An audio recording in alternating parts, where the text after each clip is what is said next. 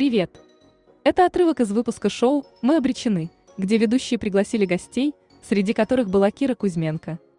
Тема выпуска – как устроиться в IT и сколько просить денег.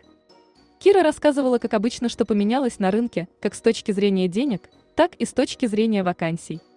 Рассказала про российский и зарубежный рынки.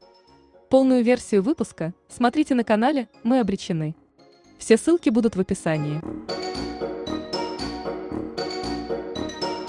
Сегодня поговорим про будущее, про какие-то перспективы, если вы хотите стать айтишником. Да, про то вообще, как, каким образом за последние там несколько лет поменялся рынок зарплат, Да. про то вообще, что с ним делать, есть Что на него смысл, влияет, какие да, факторы? есть ли смысл сейчас джуном пытаться заранее выбрать стек, чтобы потом Мгм. побольше зарабатывать, А, есть ли смысл э, сейчас искать э, э, в текущие непростые времена работу на заграницу, Мгм. куда-то уезжать, как это все посчитать, или идти там в большие корпорации, в стартапы, и как, как вообще с этим совсем взаимодействовать? Ну и дадим пару советов, наверное, с помощью наших гостей о том, как вообще обсуждать зарплату, когда вас нанимают, Да. как, э, на каких позициях, вот, э, в общем, заходить в эти переговоры. И как... э, кто- и самый главный вопрос, кто э, первым должен называть цифру? Кира Кузьменко. Супер. У нас, кстати, ее не было, мы обречены, поэтому для наших зрителей это будет в новинку.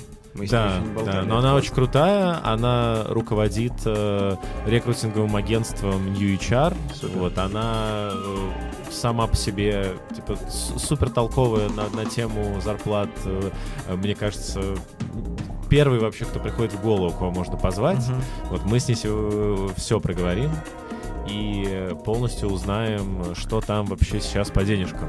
Класс. Ну, вот как на твой взгляд, эм, что происходило вот и насколько было турбулентным э, это время для айтишки? То есть все ли время на протяжении там от 20 до 23 года зарплаты у айтишников только росли? Были ли моменты, когда они действительно опускались э, или там выравнивались? Вот э, примерно какой график здесь можно построить и какую тенденцию? Ну, я помню, что когда... Ну, ладно, давай так скажу. Начну с того, что когда мы делали аналитику 2021 года, э, мы в очередной раз хватались за голову, и казалось, что ну куда еще выше? То есть насколько сколько еще можно как бы растить зарплаты? Я сейчас Мгм. говорю, когда про айтишников, я говорю про девелоперов в первую очередь. Но понятно, что продукты и аналитики тоже э, росли по зарплатам. И, э, конечно, 2020-2021 год, пандемические годы, дал невероятный boost для всей IT-индустрии. Э, и возможность э, людям благодаря удаленке э, работать э, в стране э, какой-нибудь, э, не обязательно России даже, и получать валютную зарплату, и очень э, хорошо себя чувствовать. То есть зарплаты разработчиков э, 700 даже каких-то уже не сильно удивляли даже, конечно, глаза лезли на лоб, но тем не менее. Вот, но там 500 э, сеньорный какой-нибудь джавист, 550 нормальная какая-то штука была. И, в общем, э, понятно было, что конкуренция супер огромная. Так как я застала несколько кризисов, э, восьмой, пятнадцатый, э, ну и вот 20-й, да, 20-й как раз Мгм. найти хорошо повлиял, можно сказать. А в 15 году там было где-то полгода такого затишья, когда, ну, сокращение, фризы, вот это вот все. Вот, но довольно быстро же айтишка тогда оправилась и прекрасно росла дальше. Восьмой был посложнее, но тогда и ситуация была иная. Вот, самый жесткий кризис, который я вижу за 20 лет, конечно, происходит сейчас. И очень многие люди на рынке, я имею в виду э, кандидаты, не работодатели, а именно кандидаты, пока ну, до сих пор все еще не осознают того, что происходит, э, что рынок полностью поменялся, что а, теперь диктует работодатель условия, а, и бессмысленно предъявлять, э, что сейчас происходит. Давайте уберем политику. Да, политика, она настолько э, фактор как бы непрогнозируемый, но он, естественно, влияет. Но что у нас сейчас происходит с экономикой, я сейчас имею в виду про глобал, да, историю. Да. Рецессия происходит, потому что жира было много, бежали много. Я посмотрела таблички найма э, в бигтехе мировом. Амазон в два раза вырос. В два раза. Что там у них? Э, миллион? э, Что-то какие-то огромные. 900 почти тысяч сотрудников. А в начале пандемии в 2020 у них было 400. Вы представляете? Ну, в смысле, в два раза за два года. Это просто невероятно. Вот. Э, и это еще как бы публичные данные, когда, которые мы можем как-то доверять. А есть, например, данные по Apple. Вот знаете, про Apple, например, них, ну, особо нету информации, что Apple сокращает и фризит. А знаете почему? Потому что Apple, умненький Apple, нанимает э, на э, подряд людей. Угу. 80% сотрудников не в штате, а через компании прокладки. Поэтому они просто отстреливают, и как бы, а нет, мы не сокращаем ничего вообще. То есть это неофициальная информация. Вот, поэтому жира много, жира такого, который был как бы набран, ну, люди были набраны на перспективные проекты, типа, «А давайте, или, например, тоже любимое, значит, давайте наймем, пока можем, потом придумаем, чем занять, э, ну и так далее. Понятно, что сейчас э, фризы, то сейчас э, условно зима, а идти это верблюд.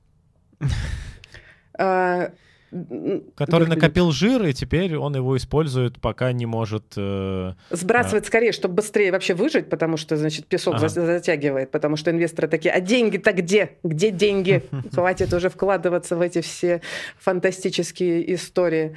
Вот, плюс давайте не забывать про то, что нас сейчас ждет э, эпоха нового... Я, я это не могу назвать по-другому, как эпоха нового интернета, потому что э, нейронки поменяют э, полностью весь наш э, привычный мир. Ну, то есть вот когда интернет пришел, все поменялось. Нейронки сейчас придут э, везде встроиться просто, вот чуть ли, ну просто в, в любую коммуникацию, в любую технологию, в любой инструмент. Вот, это тоже все поменяется. Э, вот, и это, ну, супер изменчивая история. Вот, mm-hmm. и благодаря нейронкам бизнесы э, и нейронкам, и кризису у бизнесов цель э, делать проекты в 10 раз меньшей командой.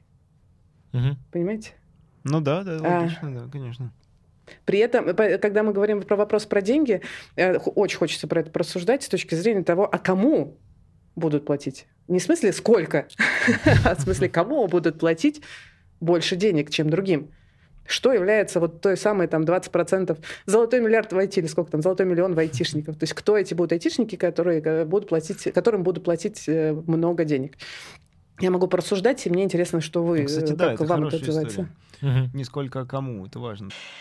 Как ты считаешь, э, опять же, особенно с учетом того, что э, рынок поменялся, а сейчас кто должен первый называть сумму э, на собеседовании? Этот, это, знаешь, это тоже история, мне кажется, идет все эти мемы про то, что дуэль, кто первый назовет, значит, сумму, тот, значит, проиграет. Это все немножко, простите, от инфантильности и от, mm ну, как бы невзрослости, потому что э, э, вот кандидаты хотят очень сильно, чтобы с ними э, работодатель взаимодействовал в партнерском подходе. Открыто, значит, э, и все такое, всякое такое. Вот. Э, у работодателя обычно есть вилка. Ну, как бы, окей, я сейчас тебе скажу эту вилку, что там от 100 до 300. Ты скажешь, хочу 300. Мы тебя оценим на 100. Вот, что за херня? Вот, ты скажешь мне, вот, и, значит, будешь в обиде. Мы, я тебя еще не оценил, ты еще меня не оценил. Как бы, ты, ты же тоже в процессе собеседования будешь оценивать мой бизнес, меня лично как интерьера, всех остальных задачи. Вот, поэтому э, как бы и мы тебя будем оценивать. У нас есть вилка, а у тебя есть вилка. Вот я бы вопрос бы как бы чуть переформулировала бы иначе. На самом деле, когда я как работодатель тебе задаю этот вопрос, я хочу узнать, какие ориентиры у тебя есть. Э, с чего, ну, в целом мы можем как бы начинать. Ты можешь сказать, слушайте, ну вот ниже вот этой суммы я точно не пойду, вот, но целюсь я вот в эту сумму. Например, она может быть там в два раза больше. И вот я сейчас тоже активно хожу по рынку, смотрю, мне очень нравится ваша компания, конечно, я же не зря сюда пришел собеседоваться. Вот, э, это моя целевая зарплата. Я бы хотела туда. Вот, но у меня есть минимальная какая-то история, в которую я готов, наверное, вписываться, если ну, звезды сложатся идеальным образом, и там будут, э, не знаю, вдруг вы стартапы дадите мне супер долю, я обогащусь через э, пять лет. Невероятно. Ну вот, например, так. И тогда всем сразу комфортнее. Во-первых, тогда вы все не потратите время, если вдруг даже твоя минимальная ставка выше максимальной Э, у компании, потому что, ну, если мы будем говорить про Запад, например, или про э, Штаты, там не говорят зарплату сначала. Это вообще конфиденциальная информация. На зарубежном рынке э, приукрашивать в резюме работает? Эм, знаешь, один... Я повторюсь, что я каздевлю успешных кандидатов. Вот, и один такой успешный кандидат, без шуток, очень с успешной карьерой, сказал, что не наварешь в резюме, вообще не проживешь. преувеличивать принято, Э, главное, чтобы ты э, мог ответить за каждое слово, которое у тебя там есть. В смысле, можно преувеличивать, э, как бы ты себя продаешь, как любой продукт, ты рассказываешь про себя с большими акцентами, с большим приукрашиванием. Резюме, твой опыт – это твой продукт, который ты продаешь. Твоя задача – выделиться на фоне других кандидатов. Ты как можешь, так и выделяешься. То есть, если ты готов гладко стелить, э, даже если это неправда... Отвечать то... за все, что ты там написал. Вот прям написал, если значит, вывезешь ну, как бы... потом Да, работе, вывезешь то потом, молодец. Да. Окей.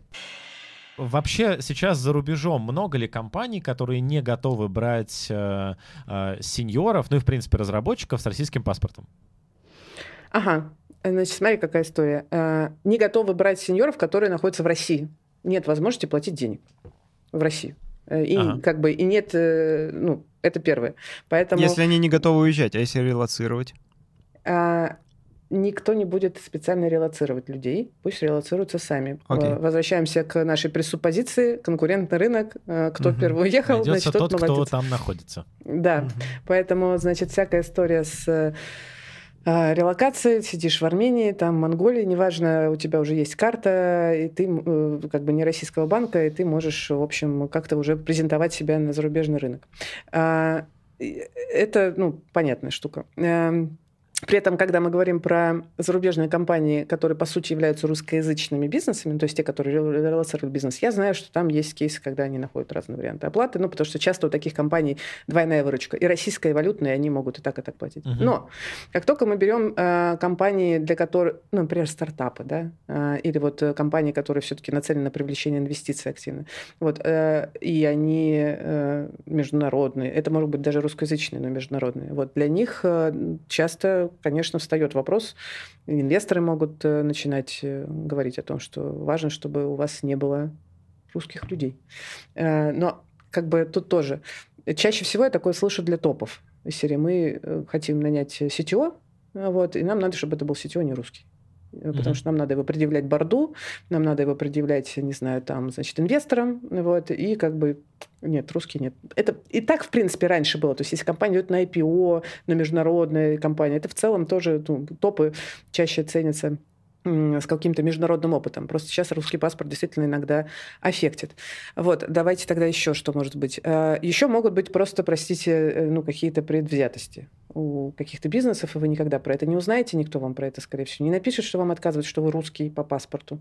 Вот. Но такое бывает, нет, ну, как бы, кажется, что по косвенным признакам так и есть. Бывает другое. Бывает, когда отказывают, и это, знаете, я тоже слышала пока только просто сначала от эм, э, рекрутеров, от каких-то карьерных консультантов про такие кейсы. Слышала про кейсы, когда отказывают из-за компании, в которой работал человек в России. То есть есть из-за бэкграунда комп- фактически, да? Если это компания под санкциями. Ага, ага.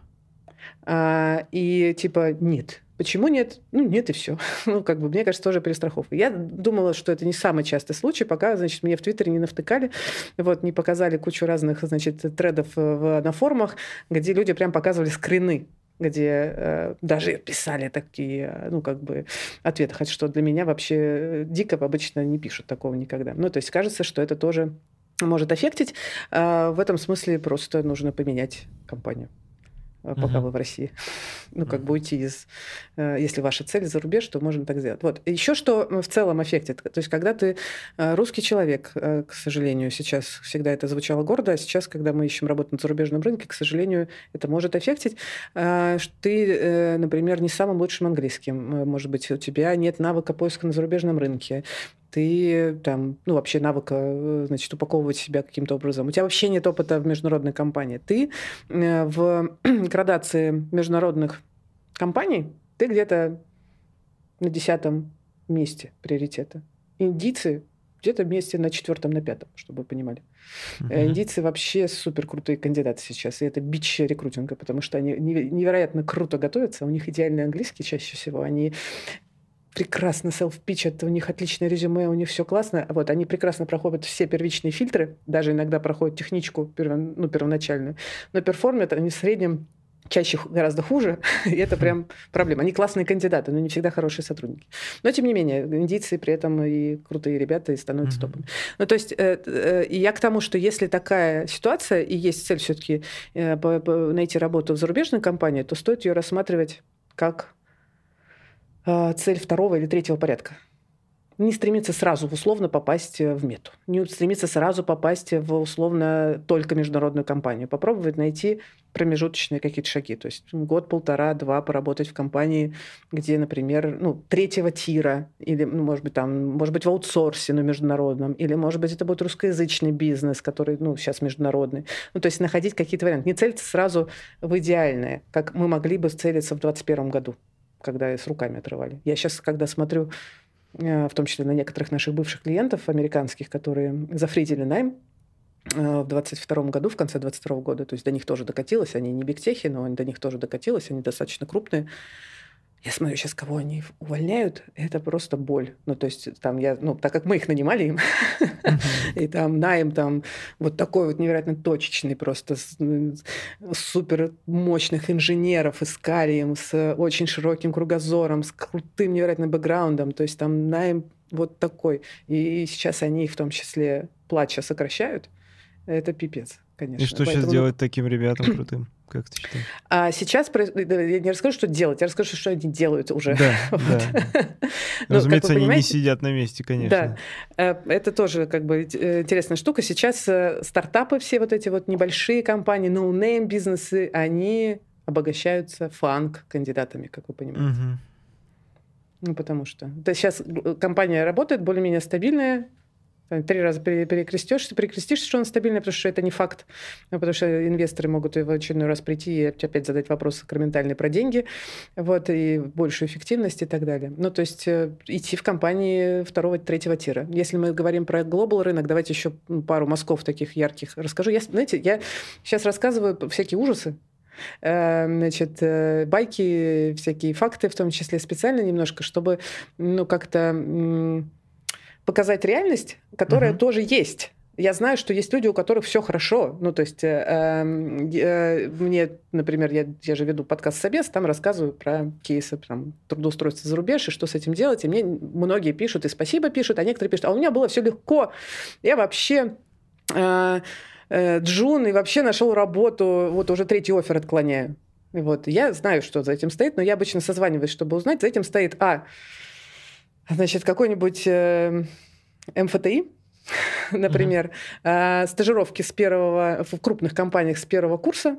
Mm-hmm. На первом курсе стажировка в Яндексе, на втором курсе стажировка в Huawei, на третьем курсе стажировка в Мета. Человек не закончил вуз, в 20 лет офер э, на джуна в Amazon. Очень легко, правда. Ну, правда же да. легко? Нет, ну, не легко. Идеальный ну, английский у человека. да. да. А кстати, кстати, да, пока мы не пошли слишком угу. далеко от этого, а вот как эти компании э, второго, третьего тира, которые сейчас нанимают э, ребят, ушедших из фангов там всяких, они тянут их зарплаты? Нет, они ну, как бы предлагают те зарплаты, которые есть, и люди соглашаются. То есть, которые, ну, они не меньше, чем были у тех ребят в фанге, да? Меньше. Не, наоборот. Меньше. Типа они предлагают... Они предлагают меньше, но, но, но, но, но, куда деваться, да? Ну, типа, вот, например, не хотят же без работы сидеть. Например, например да? значит, данные по, а, из первых рук, которые получили, значит, э, э, средние зарплаты сеньорного продукта в Штатах 200 тысяч в год. Угу. Ну, угу. нормальные деньги. Значит, сейчас максимальное э, предложение для сеньорных продуктов на рынке Штатов, насколько я помню, 140 максимальная. Mm-hmm. Ну, почти в два раза. Yeah. Это максимально. Ну, то есть, если 160 где-то есть, это прям жир. Mm-hmm. Вот. Э, и давайте тогда закончу тему про Штаты. Э, в Штатах сейчас хуже всего. Если вы хотите в Штаты, то это не значит, что вам надо перестать готовиться к э, рынку Штатов. Готовиться надо, потому что там всегда был... Самый конкурентный рынок всегда был в Штатах. Вот мы все говорили о том, что э, значит, у нас рынок кандидатский. В Штатах никогда не был рынок кандидатский. Он всегда был рынком работодательским, потому что это первая экономика мира, айтишка там вся основная. Поэтому кандидаты тогда все шли, там было много. Конкуренция со всем миром. То есть ты как кандидат конкурируешь и с индийцами, и с местными э, американцами, у которых Лига Плюща, вот, и э, и так далее. Вот, и там всегда нужно было стараться. Сейчас, а, ну и средний срок поиска в Штаты работает там от трех месяцев был всегда. Э, шесть месяцев нормально. Вот. А человек со стороны так от шести месяцев и выше. То есть готовиться надо, но рассчитывать, что в ближайшее время что-то, значит, тебе там повезет, нет. Но готовиться, упаковывать, нетворк, упаковывать резюме, нетворком заниматься, макапы делать, все нужно. Так вот, что сейчас там происходит? Люди, например, э, сдают свое жилье или прекращают платить за аренду, переезжают в Мексику чтобы угу. сэкономить. Потому что они понимают, что э, целятся сейчас в срок поиска работы полгода-год а они начинают подзарабатывать другими вещами. Водитель Uber, я сейчас не шучу, я wow. в смысле это, э, это, не знаю, там преподавать йогу, если есть лицензия, там разносить пиццу, это не шу... дальнобойщиком, например, можно устроиться. Это прям факт. Там никто не осуждает за это. Это нормально, любая работа нормальна. Нет, вот, это понятно, просто это работу. неожиданно да. довольно.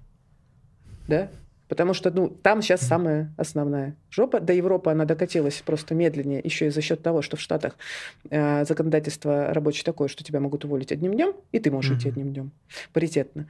А в Европе нет. В Европе там ты, тебя не могут уволить одним днем, поэтому там медленнее происходят эти волны. Но с другой стороны, там и такого супер быстрого роста в среднем у компании. А можно тупые вопросы будут задавать? А, Конечно. А что мешает, обычно, обычно я делаю. Что мешает американцу устроиться в Европу? Они смотрят сейчас Европу, конечно. Уже работают Поэтому дальнобойщиком? Они смотрят, конечно же, Европу тоже. В смысле, да. поэтому, например, в том числе в Европе ты еще сконкурируешь с фан-кандидатами из Штатов.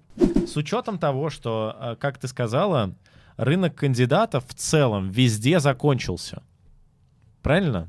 То есть, ну, в России он как по своему пути, видимо, как как Сейчас знаешь, где рынок да. работодателя? Э, конечно, там, где АИ. Кандидат. Если ты делал Кандидата ты имеешь в виду? Э, э, да, рынок кандидата, да. Uh-huh. То есть uh-huh. сейчас, э, конечно, активно хайрят во все эти новые проекты, стартапы, которые на базе аишечки делают. И там, ну, там, естественно, тоже хотят людей сразу уже с опытом, уже с, с, с крутым ML, с хорошим техническим бэкграундом. Но это сейчас растущий, растущая потребность у бизнеса есть. Не факт, что эти все стартапы, естественно, выживут, потому что, вот, uh-huh. пожалуйста, LinkedIn, если не видели, куча-куча проектов, как только они этот, запустили чат GPT, начали срочно делать Господи, эти списки стартапов, которые помогут вам переписывать ваши cover letter. Реально, там десятки, десятки эти стартапов срочно запилились. Вот, LinkedIn, значит, посидел, посидел, подождал, вот недавно выкатил эту фичу у себя внутри. Ну, потому что LinkedIn принадлежит Microsoft, Microsoft принадлежит чат GPT, вот тебе, пожалуйста. Поэтому, конечно, вопрос еще, все ли эти стартапы выживут, но потребность есть, да. Ну, очевидно, он будет расти. Если вам нравится наш подкаст, и вы сейчас планируете рассматривать для себя поиск работы, то я приглашаю вас на свой собственный авторский курс, где буду рассказывать методику поиска работы в новых реалиях и в России, и за рубежом. Будет полезно и тем, кто ищет прямо сейчас, и тем, кто планирует поиск работы в будущем. И тем, кто в IT, и тем, кто не там, потому что на самом деле методика поиска работы универсальна. Название курса «Hello New Job». Присоединиться можно в любое время. Ссылка будет в описании.